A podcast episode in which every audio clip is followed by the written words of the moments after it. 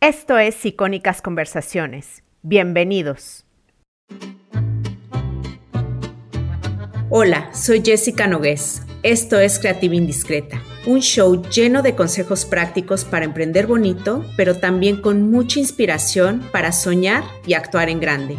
Bienvenida a estas conversaciones honestas y poderosas para crear, emprender y crecer entendiendo mejor el contexto. Verás que todo encajará mejor y que tendremos más poder sobre nosotras mismas. Comenzamos. Hola, he querido hacer este episodio para hablar de algo pop y divertido para empezar el año que te puede hacer pasar un buen momento y que quizá te cause curiosidad. Si ya has escuchado este podcast, sabrás que vivo en Luxemburgo. Es un país que está al lado de Francia. Es decir, que si tomo un tren a París desde aquí, en dos horas ya estoy en la estación del norte de París y pues es una ciudad que visito fácilmente. Además de que Luxemburgo, al ser tan pequeño, hace que si tomo el coche y manejo durante 30 minutos, ya estoy en Francia. Entonces, eh, tenía tiempo que quería hablar de esta serie, Emily in Paris, porque es uno de mis placeres culposos y porque creo que es interesante hablar de qué es verdad y qué no es tan verdad de la serie. Muestran un París súper bonito, obviamente, idealizado. Así que si quieres desconectar el cerebro un rato, ver esta serie, la verdad es que es una buena opción. Bueno, la serie trata de, de una chica, Emily, que vive en Chicago y que por razones laborales se va a vivir a París. Es una serie, como dije, muy agradable y divertida de ver y te servirá para desconectar Emily in Paris ha tenido ya más de 50 millones de espectadores a nivel mundial y es un número bastante interesante porque pronto habrá más espectadores de esta serie que personas en Francia, ¿no? En Francia son alrededor de 67 millones de habitantes y las oficinas en donde trabaja Emily, la agencia francesa que se llama Savoir, están al lado de una tienda de antigüedades que se llama Galerie Patrick Fourtat. Eh, no sé si lo dije bien. Al lado del jardín del Palacio Real, que es una zona muy cerca al Museo del Louvre. En este jardín del Palacio Real hay como dos partes. Hay un jardín por un lado con, unas, eh, con una fuente que es preciosa. Eh, de hecho, hay varias escenas que se graban ahí. Y por otro lado, hay unas columnas que son súper instagrameables porque son de diferentes tamaños, son en blanco y negro, son preciosas. Es una plaza que si vas a París vale mucho la pena conocer. Es una zona muy bonita de París donde se grabó esta parte de la serie. Bueno, toda la serie se grabó en partes muy bonitas.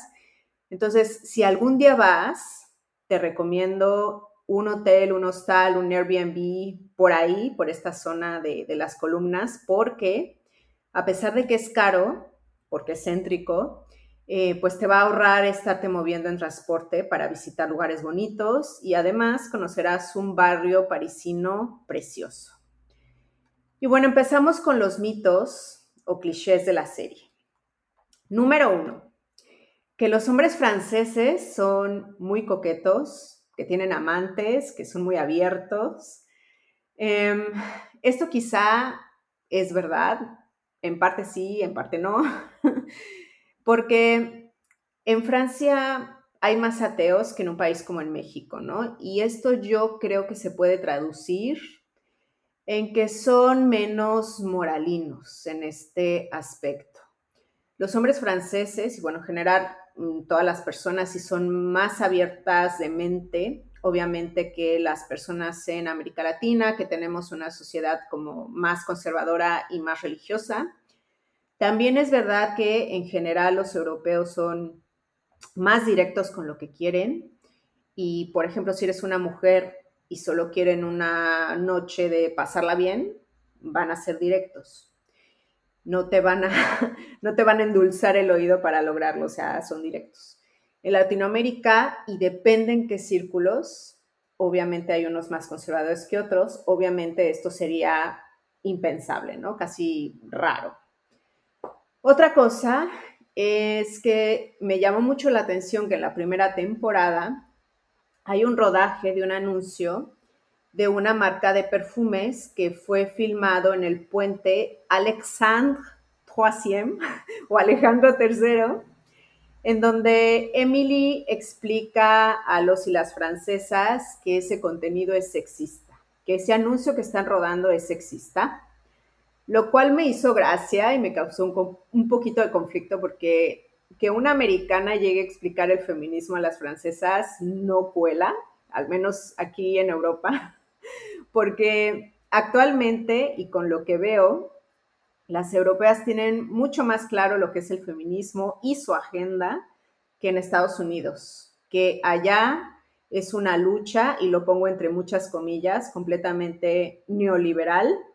Allá el feminismo que ves, y otra vez entre comillas es feminismo, porque no es feminismo, es muy liberal y muy pop, es decir, em, no es feminismo.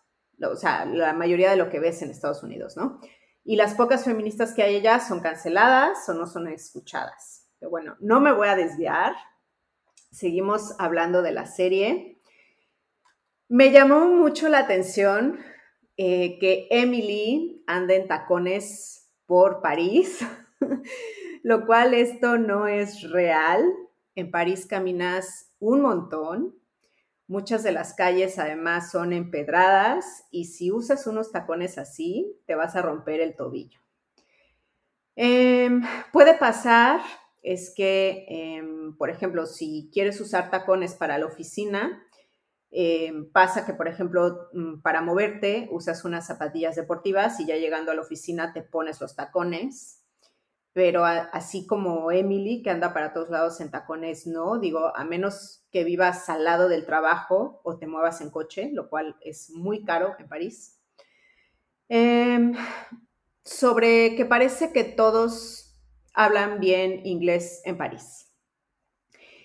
Obvio esto es porque es una serie de un país anglosajón y pues es obvio que iban a hablar en inglés, pero eso de que los parisinos hablen inglés cuando hay una mayoría de franceses en el grupo, no pasa. Es decir, si hay un grupo de cinco franceses y dos personas que no hablan francés, el grupo va a hablar en francés y las personas que no lo hablan van a tener que adaptarse, darse a entender, porque así es. Cuando vas a París de turismo no es un problema no hablar francés, con el inglés está bien, pero si vas a vivir a Francia, sí tienes que aprenderlo. Em, sobre el hecho de que pongan a los franceses como muy fumadores. En la serie parece que en Francia medio mundo fuma y lo hacen en el trabajo, en el bar, en el gimnasio. Y sí fuman, hay gente que fuma como en todos lados, pero no se puede fumar en lugares cerrados. Y esto es por ley, o sea, esto no pasa. Puedes fumar en algunas terrazas y la verdad es que sí son muy estrictos con esa política. Em, ahora, sobre que los franceses no trabajan y ponen la serie, eh, ponen en la serie que inician tarde, ¿no? En el trabajo. Esto no es verdad. Se inicia la hora de trabajo como en todos los lugares en el mundo alrededor de las 9 a.m. Quizá esto se puso porque em, sí se trabajan menos horas que en Estados Unidos. Los franceses trabajan alrededor de 35 horas a la semana para la mayoría de los trabajadores, lo cual es, eh, pues son menos horas, ¿no? Que en Brasil, que en México, que, está, que en Estados Unidos. Mm, pero creo que es, eh, las prioridades de los franceses y las prioridades de los eh, estadounidenses son diferentes, ¿no? Diría que las prioridades de los franceses, pero en general creo que de muchos países en Europa, es vivir. hay como más un balance y se trabaja para vivir, no se vive para trabajar, que sería el caso más común en una sociedad como la estadounidense. Obvio no se puede generalizar, pero también es verdad que hay más vacaciones, por ejemplo, en Europa y más pausas y se respetan mucho más los horarios laborales, es decir, que en Europa se explota menos a los trabajadores, se respetan más los derechos de los trabajadores. Otro cliché que es cierto, desgraciadamente, es que, y aquí me van a matar si hay alguien de París, los parisinos no son muy agradables, son un poco snob. Em, los parisinos no son muy cálidos, es verdad, no son muy pacientes. Em, es algo cultural, yo creo, ¿no? Los europeos son más fríos en general, si los comparas con los latinoamericanos. Y en el caso de los parisinos, creo que es también porque es una ciudad grande, ¿no? Y en general las ciudades grandes pues tienen gente más estresada, la gente va más rápido y pues también entiendo que un parisino le cause, le canse más bien tanto turismo, ¿no? Yo me cansaría si viviera en París, porque además hace que todo sea mucho más caro. Em, otro cliché es que París es una postal. Es verdad que en la serie se muestra un París súper bonito. No estoy diciendo que París no lo sea, París es súper bonito, pero obviamente no es tan perfecto como lo muestran. Es una versión idealizada, es una foto eh, photoshopeada de París. Eh, en la serie las calles están limpias, no hay homeless, no hay inmigrantes en la calle. Está como romantizado y pues es una serie para pasarla bien, ¿no? Te muestran la cara bonita de París, la cara lujosa, más bien la cara photoshopeada de la ciudad. Y pues bueno, em, está bien. Eh, sobre la cultura del vino.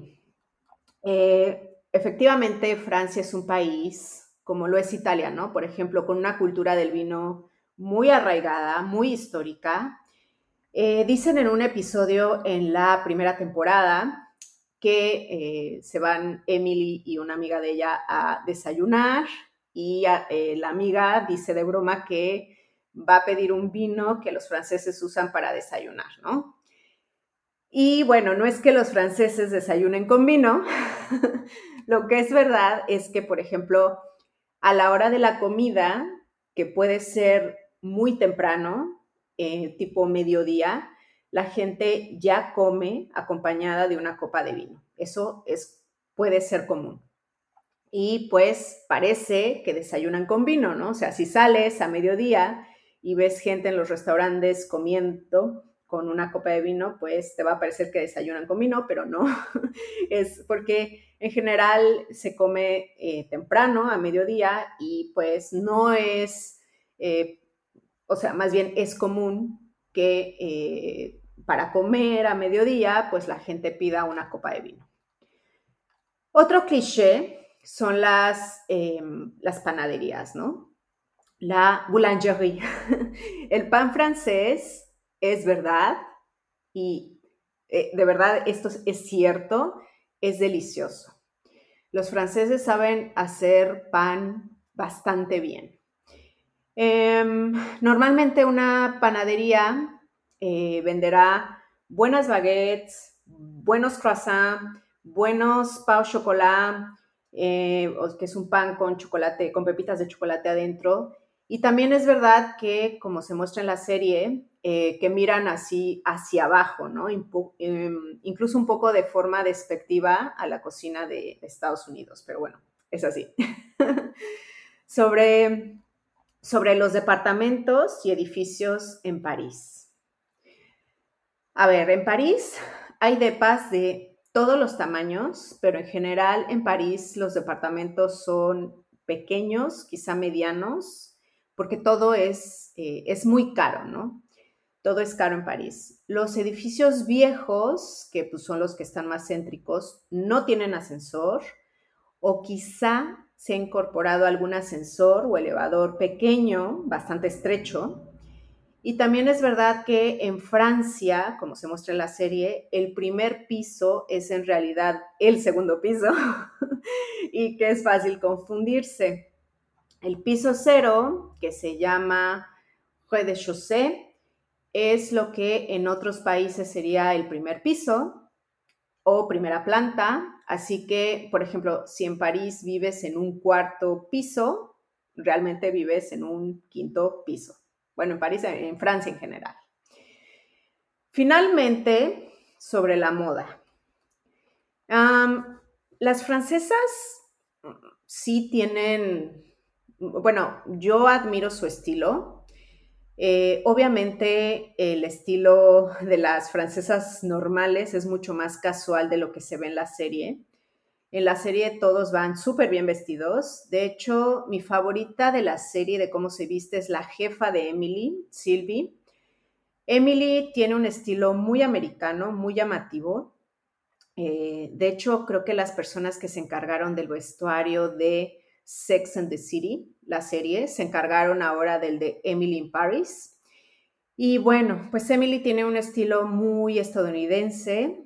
Y bueno, sobre las francesas, sí, creo que tienen un gusto refinado, clásico. Obviamente estoy generalizando, ¿no? Pero bueno, tienen un gusto sobrio, un poco más hacia los colores neutros, eh, más sencillo, ¿no? De lo que se ve en la serie. Quizás solo lleven un accesorio que es como como un statement, como la estrella, ¿no? Del, del outfit y lo demás sea, mm, pues sí, más simple, ¿no? Eh, pero bueno, en general creo que en las capitales europeas, sobre todo en estos países que apuestan mucho por la industria de la moda, eh, como puede ser Inglaterra, Francia, Italia, pues haya mujeres eh, pues bien vestidas, ¿no? Sobre todo en estas ciudades grandes, Londres, París, Milán. Eh, y por bien vestidas, no quiere decir necesariamente que vayan de marca, no, simplemente em, que se preocupan por combinarse un poco bonito, sacarse provecho, tomar lo que les queda bien de las tendencias, pero también es una influencia del contexto en el que viven y las circunstancias que les tocaron. Y finalmente, la conclusión es que la serie es una idealización de la vida en París. Efectivamente, es una sucesión de clichés, pero vale mucho la pena por el simple hecho de ver París. Yo me emocionaba con algunas de las escenas porque París es precioso y en esta serie saben mostrarlo. Entonces, hasta aquí mi reseña y opinión de la serie. Y quiero cerrar aclarando que tengo y veo Netflix por algunos contenidos. Soy muy crítica con lo que pone Netflix.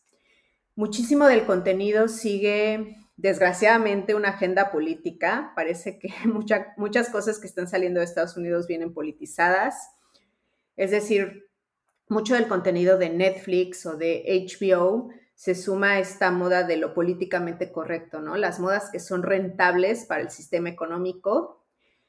Y bueno, Netflix te dice o quiere decirte qué pensar, no tanto cómo pensar. No es que sea el papel, el papel de Netflix, ¿no? Eh, solamente, pues hay que tener en cuenta que Netflix no está para educarnos y que hay que mirar con ojos críticos cualquier contenido no quedarnos con una versión, escuchar otras versiones de cualquier postura y formarnos, esto es súper importante, formarnos nuestra propia opinión una vez que hayamos escuchado varias posturas. Un ejemplo de esto que estoy diciendo, por ejemplo, sería la obsesión por la diversidad en Netflix. y bueno, quiero decir la obsesión por la diversidad en Estados Unidos, que el problema no es tanto que haya diversidad de colores de piel, por ejemplo, es más bien que se quedan en la superficie y quieren diversidad de colores y de sexualidad, pero no quieren diversidad de ideas. Hay como esta presión de tener este pensamiento único y que si lo cuestionas estás mal.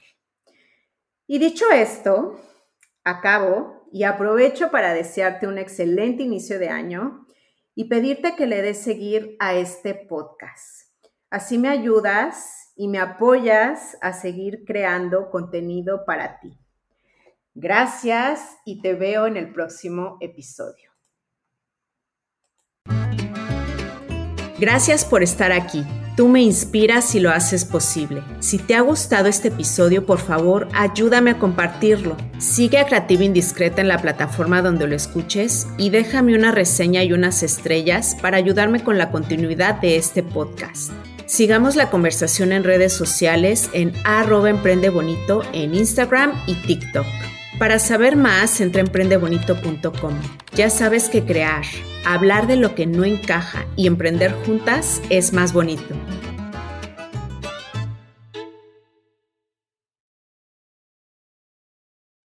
Gracias por escuchar Icónicas Conversaciones, en donde exploramos ideas clave y hacks para una vida plena y con propósito. Sapiencia y ciencia para la vida. Asegúrate de no perderte ningún episodio suscribiéndote en tu plataforma de podcast preferida. Para más contenido y actualizaciones, sígueme en mis redes sociales. Me puedes encontrar como Jessica Austria. Hasta la próxima.